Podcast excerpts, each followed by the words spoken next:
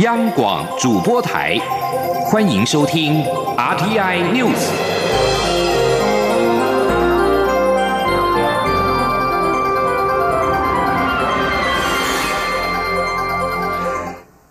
各位好，欢迎收听这节央广主播台提供给您的 RTI News，我是陈子华。台铁六四三二车次普悠玛列车在十月二十一号在宜兰西马站附近出轨，造成有十八个人死亡的严重事故。行政院调查小组在今天表示，主因是列车以超过弯速速线的速度过弯造成翻覆，但是间接原因也包含了台铁的组织、系统设备以及相关应变程序的复合性间接原因。记者肖兆平的报道。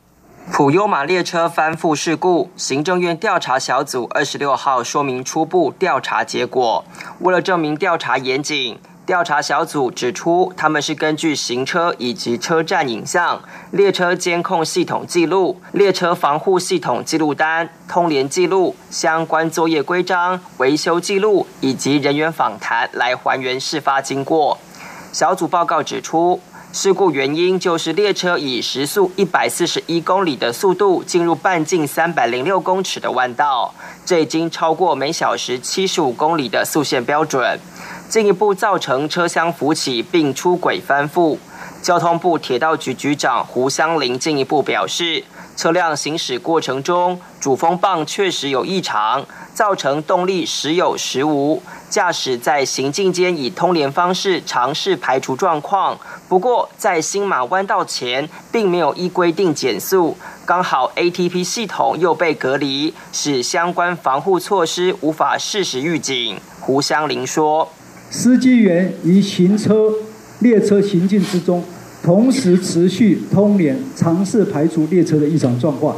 进入。”新马站的弯道的时候，未依规定减速。另外，ATP 系统被隔离，而普悠玛列车 ATP 的远端监视功能未能连线，以至于相关的防护措施没有办法被执行。小组认为，台铁组织、设备、应变程序、人员以及现场环境等五大环节都有各自问题。刚好问题都凑巧穿过每一个漏洞，造成事故因此发生。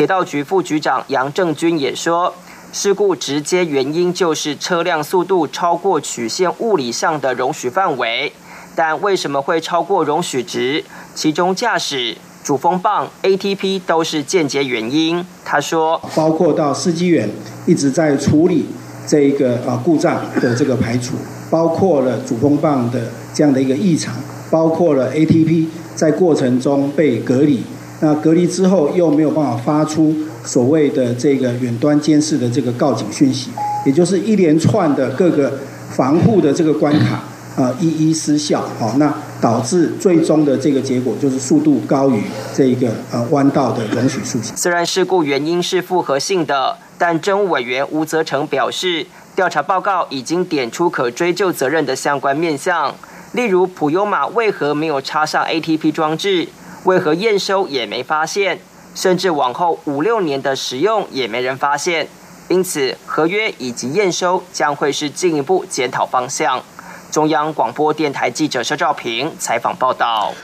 而同时，政委员吴哲成也表示，透过调查发现，目前复原的铁轨不甚平整，普悠马远端监视系统没有连接，还有远端监视讯息太多等立即性的问题，都已经要求相关单位进行调整。而至于后续的完整报告何时可以提出，由于小组成员希望报告论证可以更加严谨，也因此他并没有限定最后报告的出炉时间。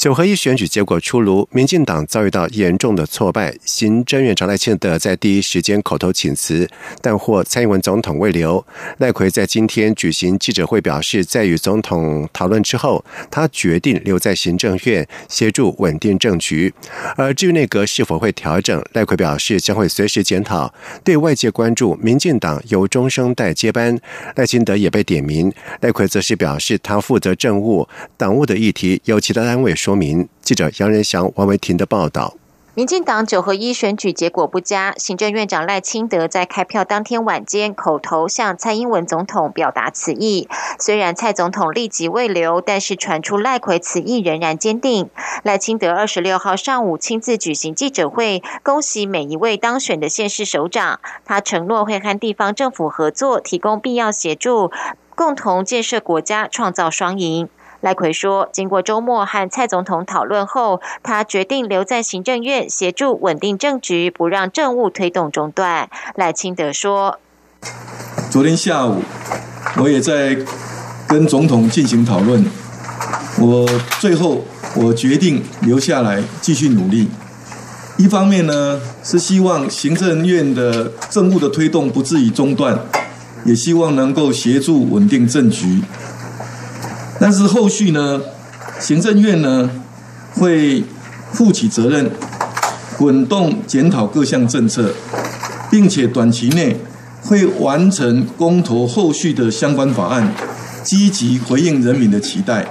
蔡英文总统辞去党主席职务，为败选负责。民进党内中生代接班的讨论声浪四起，外界点名由赖奎接任民进党主席。不过赖清德对此没有直接回应。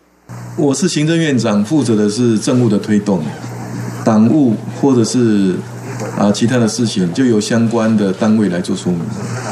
赖奎表示，面对选举结果，行政院会负起责任，滚动检讨各项政策，内阁将在适当时机做必要调整。对于各项公投结果，赖清德也表示尊重，并会依法处理。中央广播电台记者杨仁祥、王维婷采访报道。而除了赖清德之外，总统府秘书长陈菊也在选后向蔡英文总统请辞。总统府发言人黄崇宪在今天表示，蔡总统在二十五号的晚上跟陈菊恳谈，再三未留，陈菊决定留任，全力协助总统。而陈菊也在今天透过脸书说，在这最艰难的时刻，选择留下来要比离开更为艰难。昨天晚上，他跟蔡英文总统再三的讨论，在经过一夜的长考，他选择留下，共苦患难，感谢大家的关心。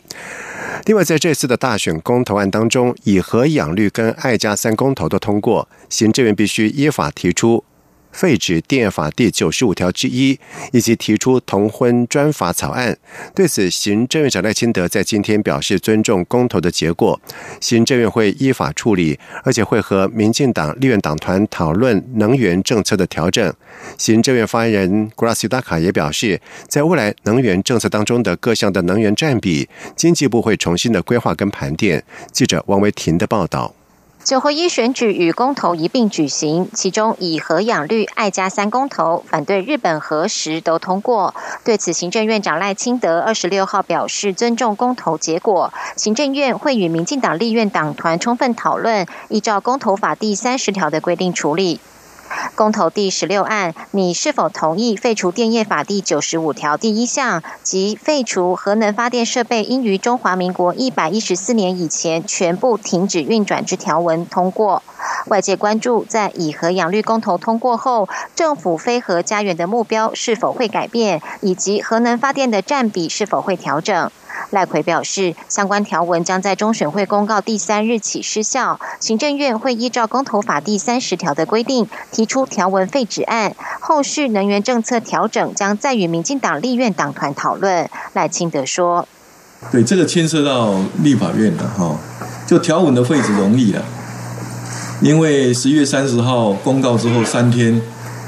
电业法的相关条文就失去效力。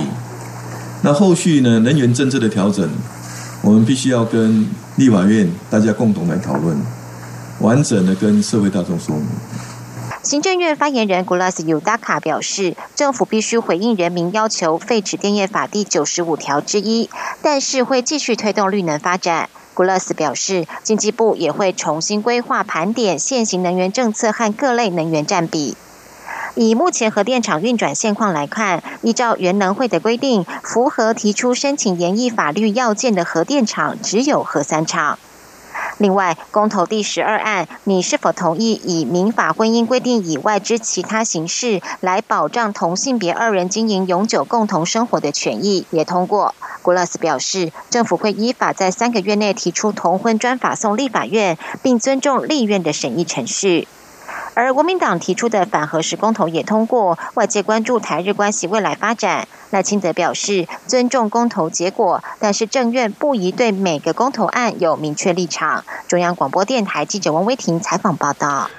而对于以核养绿等三项能源相关的公投案都在这一次的九合一大选当中顺利的通过，行政院也强调会尊重，后续将跟立法院共同讨论能源政策如何调整。而对此，学者也表示，能源政策并非二元的非一则零，而是要折中思考取舍。而且此次公投题目语义复杂，民众恐怕难以真正了解题目真正的诉求以及能源政策发展的方向，因此认为公投结果对于政府施政。方向影响力不会太大。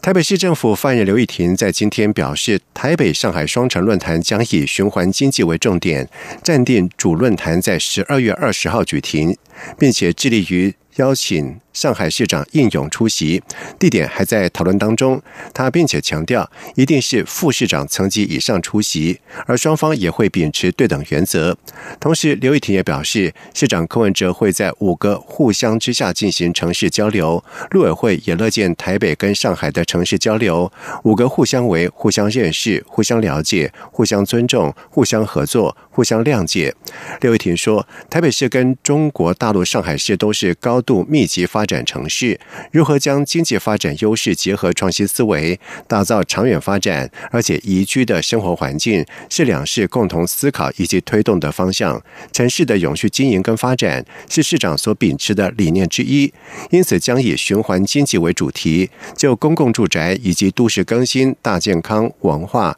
环保等面向进行主论坛以及分论坛。谈台北市和中国上海市从二零一零年开始，每年轮流举办。论坛跟互访，至今已经举行过八届的论坛，签署三十项的合作备忘录。在今年为第九届，盼台北跟上海继续维持良好互动关系，务实推展双城交流，就增进两市民的福祉。赛诺菲公费流感疫苗在日前有一剂发生外观异常变色，原厂报告指出是针筒内的胶塞出问题，导致了。溶出硫化物，强调是个案。不过，食品药物管理署在今天表示，在赛诺菲日前进口一批四十三万剂的流感疫苗当中，有四剂的外观异常，出现了黑色的悬浮物，与先前出问题的疫苗不同批号，因此随即将四十三万剂的疫苗全数退运，由药厂决定是否销毁，并没有流入到市面。机关署表示，已经请赛诺菲公司减速依采购契约，函请机关署同意以。其他检合格的新批号疫苗供应，否则机关署将没收该批疫苗未交货部分的履约保证金。而三瑞飞疫苗是胶塞品质问题导致了流溶到疫苗中而变色，专家也研判是硫化反应不完全量货。在外电消息方面，美国驻联合国大使海利表示，联合国安全理事会将在二十六号就乌克兰危机召开紧急会议。外交消息人士告诉法新社，会议是应俄罗斯跟乌克兰的要求而召开。俄罗斯跟乌克兰海军在克里米亚半岛的外海爆发冲突，俄罗斯朝乌克兰开火，并且扣押两艘乌克兰的炮艇跟一艘拖船。俄罗斯也在二十五号证实，已经在靠近克里米亚半岛附近的海域以武力夺。取了三艘乌克兰海军舰艇，事件已经引发了乌克兰西方盟国的关切，并且升高了军事冲突的可能性。而对这个事件，欧洲联盟发表声明表示，希望俄罗斯立即恢复克制海峡的自由通行，并且呼吁所有各方展现最大自制，避免情势升高。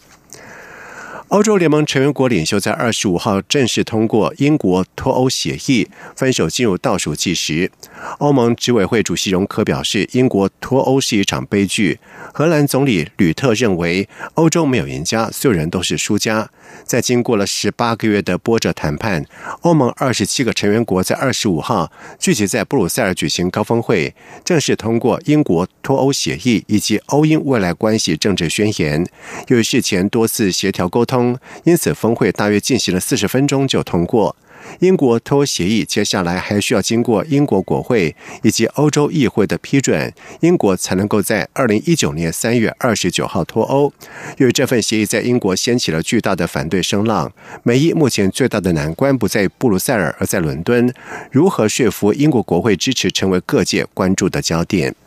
以上新闻由陈子华编辑播报，这里是中央广播电台台湾之音。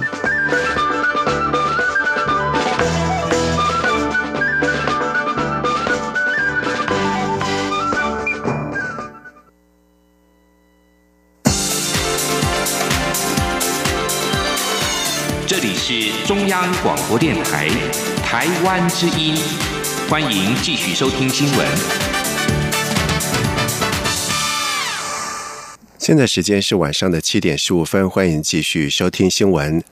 二零一八九合一选举落幕了，台北股市随着国内不确定的因素消除，并且在题材性的银建、资产、观光类股的带动，配合电子股反弹，使得大盘指数得以转强，中场是上涨了九十八点，涨幅为百分之一，指数是收在九千七百六十五点。不过，由于国际美中贸易战仍然是悬而未决，也因此市场观望气氛浓厚，交易量能偏低，不到新台币千亿元。而至于在汇市方面，新台币兑换美元汇率是小升了一点六分，是收在三十点八八六元。记者陈林信宏的报道。执政党在九合一的选举结果不如预期，在野的国民党逆转胜。由于国民党诉求两岸应建立于九二共识的基础上，再加上党内高雄市长当选人韩国瑜强调拼经济，台北股市在选后的第一个交易日，引荐资产、观光等相关类股多有表态，指数一度大涨超过百点，攻破九千八百点大关。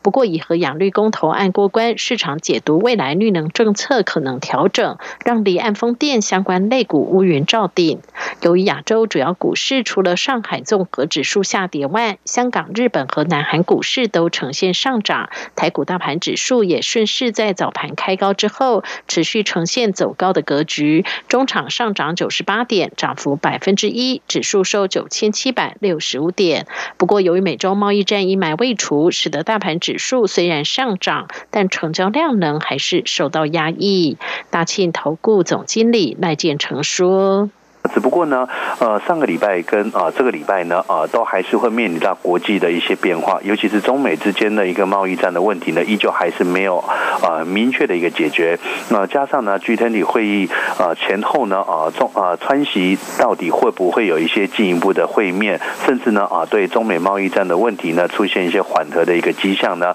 啊都是市场上观察的重点。也因此呢，啊今天台股虽然涨了九十八点，但是成交量呢只有八百八十五亿元。国内地方选举落幕，台北金融市场呈现股汇双涨，在外资汇入下，新台币由贬转升，中场收三十点八八六元，升值一点六分。不过，市场认为国际近期仍有包括十一月三十号登场的二十国集团会议 G20、美洲贸易争议最新进展，以及英国脱欧草案谈判等，因此汇市交易今天持续清淡。台北外汇经济市场成交量只有五亿多。美元。中央广播电台记者陈林信鸿报道。二零一八资讯月将在十一月二十八号到十二月三号在台北世贸一馆登场。主办单位在今年举行了展前记者会，率先展示了台湾制造的亮点产品，包括有结合 AR 功能的智慧安全帽，还有可以记录脚踏车功能的单车数位功能踏板等等，都相当稀奇。记者杨文军的报道。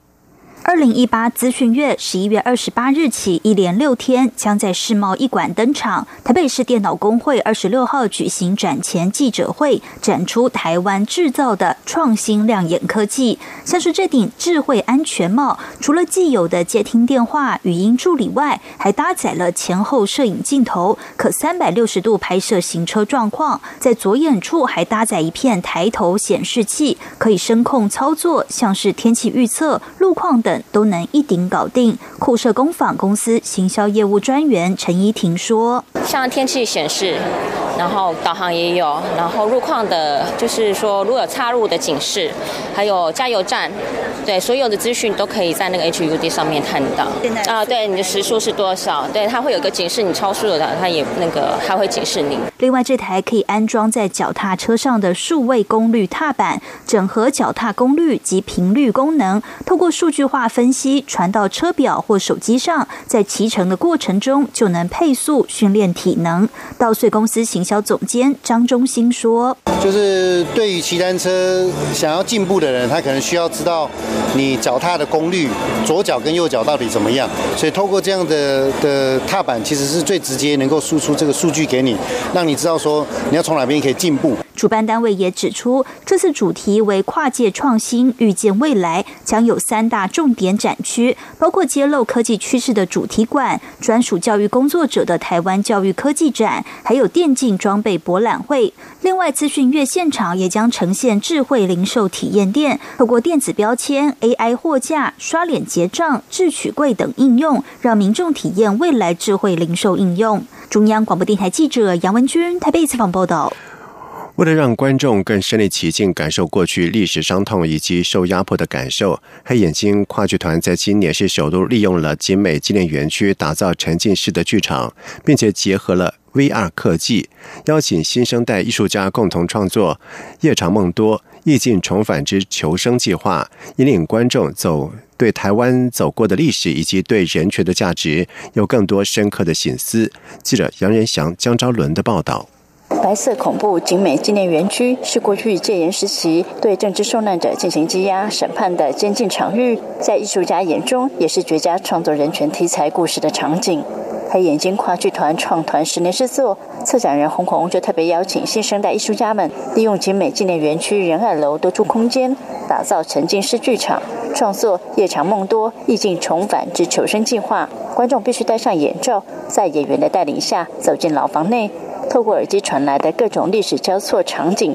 人物、声音，仿佛穿梭不同的时空，甚至还会真实体验到双手被绑、被施以酷刑的滋味，恐惧感油然而生。不止如此，透过 VR 科技，观众眼睛看到的是过去白色恐怖时代受难者在狱中的最后时光，绝笔信对家人的思念，以及从家人生命缺席的场景，栩栩如生。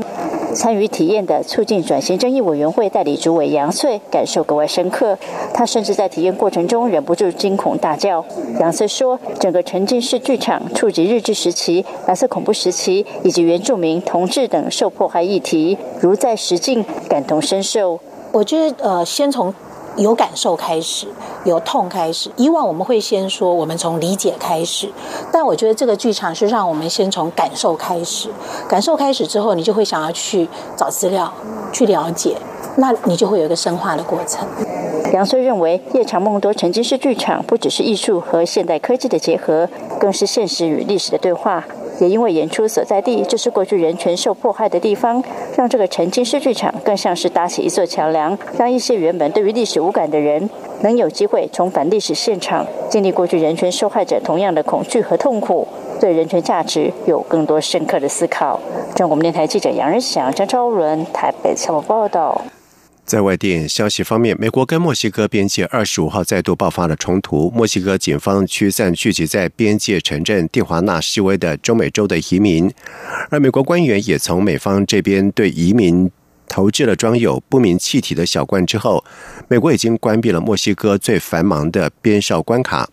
美国海关跟边境保护局在推特发文表示，位于圣地亚哥以及蒂华纳之间的圣伊席卓关卡交通已经双向关闭。而随着数千名移民在蒂华纳的体育场扎营，还有数千数百名的移民定期聚集在主要的边哨站附近，已经使得美墨边界竟然是紧张加剧。不过，墨西哥内政部在二十五号在一项声明当中表示，将驱逐试图强行而且非法跨过美国边界的五百名的。移民，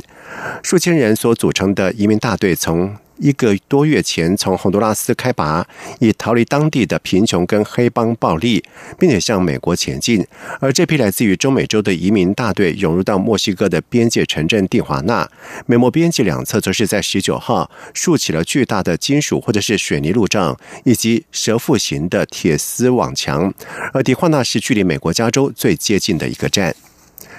斯洛伐克在二十五号表示，将退出预定在下个月通过的联合国全球移民契约。这是继几个欧洲国家以及欧洲和美国之后，另外一个表示不参与此联合国协议的国家。左派总理佩莱格里尼在布鲁塞尔告诉记者说，斯诺伐克绝对不会支持这项在马拉克什的联合国的协议，也不会同意。他并且补充说，斯洛伐克不同意合法以及非法移民间没有区别，并且认为经济移民是非法。而支持联合国协议的拉查克稍早曾经表示，如果斯洛伐克决定不批准该文件，他将会辞职。但是派莱格里尼在二十五号表示，他相信他能够说服外交部长继续留任。而在经过了十八个月的谈判之后，联合国全球移民契约在今年的七月达成协议，并且预计将在下个月在摩洛哥通过。接下来进行今天的前进新南向。前进新南向。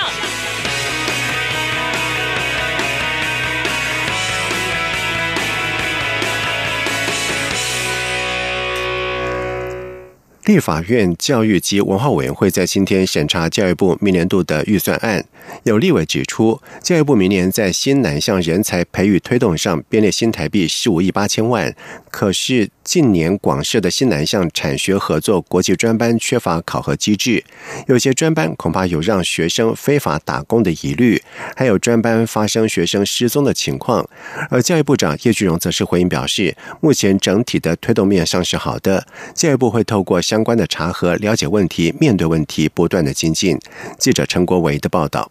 配合西南向政策，教育部在国内技专校院广设西南向产学合作国际专班。不过，立委洪慈庸指出，根据对这些专班的查核报告，有些学校疑似挂羊头卖狗肉，出现老师的师资专长与授课课程不相符，学生失踪，以及让外籍生每周分两批轮流攻读等情形，质疑这些外籍生来台就学是为了赚钱而不是读书。对此，教育部长叶俊荣表示，教育部会详。细查和相关情形，如果查出来有问题，也是面对问题的方式。但他强调，按照就业服务法的规定，这些外籍生每周都可以工作至多二十小时。新南向的产学合作这个方向推动啊，大部分都是好的，但是里面有任何